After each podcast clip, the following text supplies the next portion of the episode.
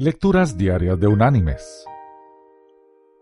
La lectura de hoy es tomada de la segunda carta enviada por el apóstol Pablo a los creyentes en Corinto.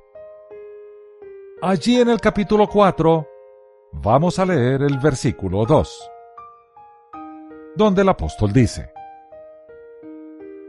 Antes bien, renunciamos a lo oculto y vergonzoso, no andando con astucia, ni adulterando la palabra de Dios. Por el contrario, manifestando la verdad, nos recomendamos delante de Dios a toda conciencia humana. Y la reflexión de este día se llama La flecha. Un rey, que en su carruaje pasaba por un pueblo, observó una flecha disparada exactamente en el centro de un blanco, que era un círculo dibujado en el tronco de un árbol. Intrigado, se dio cuenta que además había otras flechas en otros árboles, todas con la misma precisión en el centro del blanco. Sorprendido por la habilidad del arquero, mandó a sus pajes a buscarlo. Después de algunos minutos, encontraron al autor de los certeros disparos. Se trataba de un niño de no más de doce años. ¿Eres tú el hábil arquero?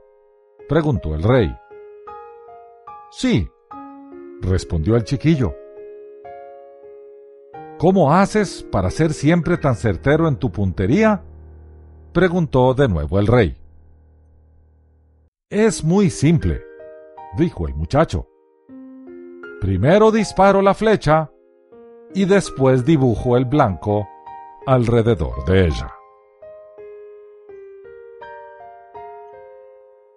Mis queridos hermanos y amigos, hay muchas formas de engaño, muchos atajos que solo buscan el resultado sin importar los medios para alcanzarlo.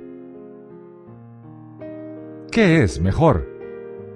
¿La pericia del arquero que con esfuerzo honesto dispara la flecha y da en el blanco?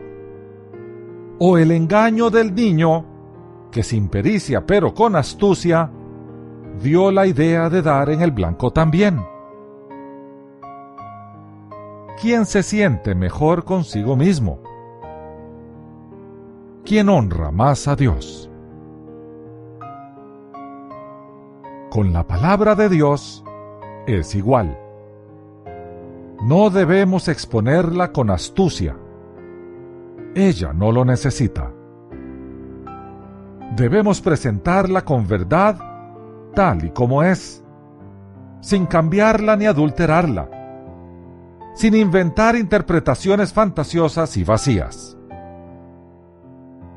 Al final, es su palabra, no la nuestra. Que Dios te bendiga.